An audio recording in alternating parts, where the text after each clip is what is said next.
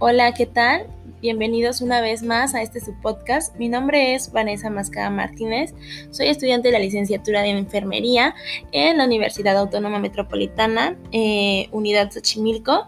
Espero que todos se encuentren muy bien y en esta ocasión les vengo a platicar de un tema muy interesante eh, y muy importante. Les vengo a hablar de la importancia que tiene la fecundación, de sus fases y bueno, explicaremos cada una de ellas. Así que acompáñenme a, este su podcast. Fecundación. ¿Qué es fecundación? Comencemos por definir qué es, qué es fecundación. ¿Qué les parece? Eh, la fecundación es la fusión de los gametos masculino y femenino, es decir, eh, el espermatozoide y el óvulo. De manera que este se restablece pues, la, dotación cromosómica normal para el ser humano. Eh, todos sabemos que el ser humano tiene en total 46 cromosomas. Para que pueda ocurrir el fenómeno de la fecundación, el hombre debe eyacular en el interior de la vagina de la mujer. En este momento, los espermatozoides podrán ascender por el tracto genital femenino y llegar así a las trompas de falopio. lugar, eh, este, este último es lugar donde pues se encontrarán con el óvulo. Como dato interesante, como nota interesante o abriendo un paréntesis, eh, de los millones de espermatozoides liberados en la eyaculación, tan solo unos 200 conseguirán llegar a su destino en la trompa. Finalmente, solo eh, un espermatozoide interaccionará con el óvulo y tendrá lugar a la fecundación del embrión. Es por eso que muchas veces como motivación nos dicen que somos afortunados o que somos los campeones de competir, de, que nosotros cuando fuimos espermatozoides competimos con, con, muchísimos espermatozoides y nosotros fuimos los campeones en fecundar pues el óvulo y que es algo de lo que todos deberíamos estar orgullosos. Pero bueno, cerramos este paréntesis y una vez que los espermatozoides llegan a las trompas de falopio después del coito, solamente podrán encontrarse con el óvulo si la mujer se encuentra en sus días fértiles. Y pues ya ha habido eh, ovulación. En este caso, los espermatozoides se colocarán alrededor del óvulo e intentarán fecundarlo. Los defectos en cualquiera de las fases de la secuencia de estos acontecimientos pues pueden dar lugar a la muerte del cigoto. Eh, el proceso de fecundación requiere aproximadamente de 24 horas. En estudios ya realizados sobre ratones transgénicos con eliminación selectiva de genes, pues se ha demostrado que las moléculas de unión a los hidratos de carbono y las proteínas específicas de los gametos ya localizadas en las superficies de los espermatozoides, pues estas están implicadas en el reconocimiento del espermatozoide y el óvulo y también en su unión.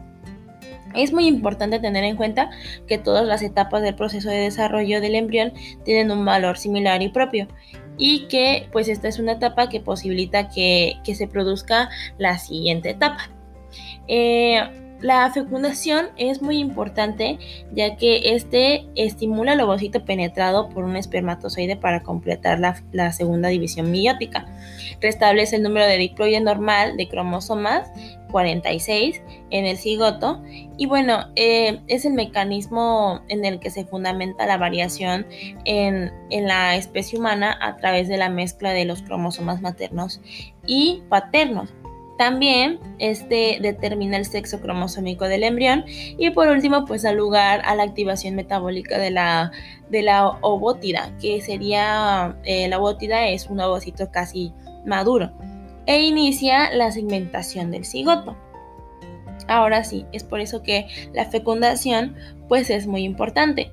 Ahora hablemos de las fases de la fecundación. La fecundación es una secuencia de acontecimientos pues coordinados como ya lo habíamos dicho. Eh, uno de los pasos, bueno, el paso es de uno, eh, es el paso de un espermatozoide a través de la corona radiada, que es donde ocurre la dispersión de células foliculares de la corona radiada que rodea al ovocito y la célula y la zona pelúcida parece deberse principalmente al efecto de la enzima hialuronidasa que libera por, eh, es liberada por eh, la cromosoma del espermatozoide, aunque la evidencia respecto a ello no es ine, inequívoca.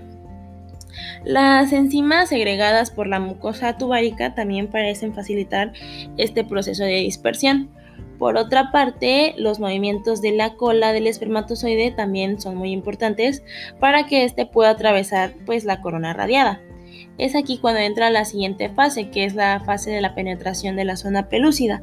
Eh, es el paso de un espermatozoide a través de la zona eh, pelúcida y es la fase más importante en el inicio de la fecundación, ya que bueno, la formación de una vía de paso también se debe a la acción de las enzimas liberadas por el acrosoma. Las enzimas enterasas y acrosina y la neuro minidasa, me parece, se pueden introducir en el ovocito. La más importante de esas enzimas es la acrosina, ya que esta induce un afecto proteolítico y una vez que el espermatozoide atraviesa la zona pelúcida tiene un lugar de una reacción de, de zona, es decir, un cambio en las propiedades de la zona pelúcida que hace impermeable al paso de otros espermatozoides. La composición de esta cubierta glucoproteica extracelular se modifica después de la fecundación y se considera que la reacción de, zona se debe a la acción de las enzimas pues lisosómicas liberadas por los gránulos corticales en la proximidad de la membrana plasmática del ovocito. Este contenido de los de los gránulos que también es liberado hacia el espacio perivitelino eh, da lugar asimismo a cambios en la membrana plasmática que, que la impermeabilizan frente al paso de otros espermatozoides. Esto nos lleva a la siguiente etapa, que es la fusión de las membranas celulares del ovocito y el espermatozoide. Las membranas celulares o plasmáticas del ovocito y del espermatozoide se fusionan y desaparecen individualmente en el área de fusión.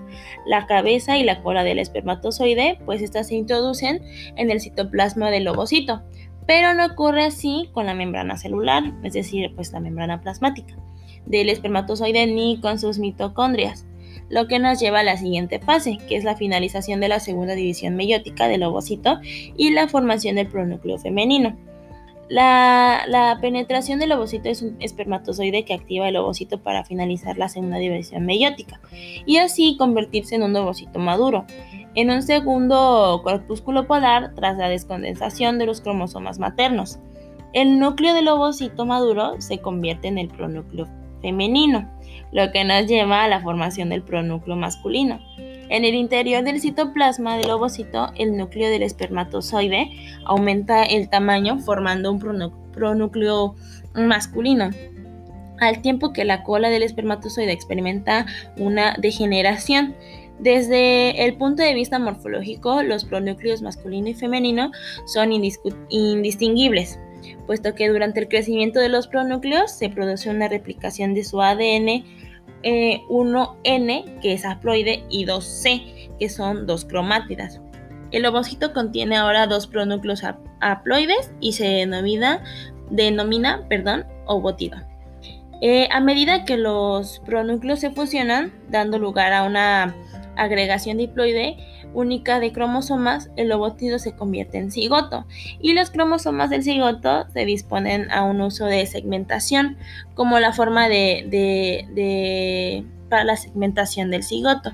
Y es así como se lleva a cabo la eh, fecundación humana y, estas son sus fases. Eh, para que todo esto se lleve a cabo, pues debe, debe eh, debe llevar este orden de las fases para que todo el para que el embrión o el feto se pueda desarrollar pues correctamente. esto sería todo de mi parte. Espero que les haya servido un poco eh, esta información y que sea de su agrado. Muchísimas gracias por su atención y nos estamos viendo en otro podcast.